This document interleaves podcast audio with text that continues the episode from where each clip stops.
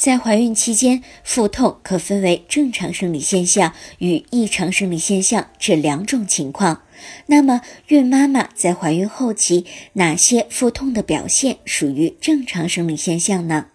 在怀孕后期，这时胀大的子宫会压迫到肠胃器官，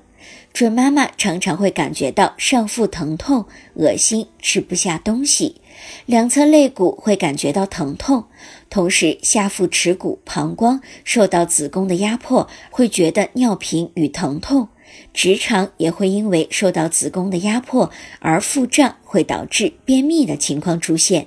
但是如果要避免这样的情况发生，只需要孕妈妈做到少量多餐，或者进行适当的活动即可，对怀孕过程的安全并不会构成威胁。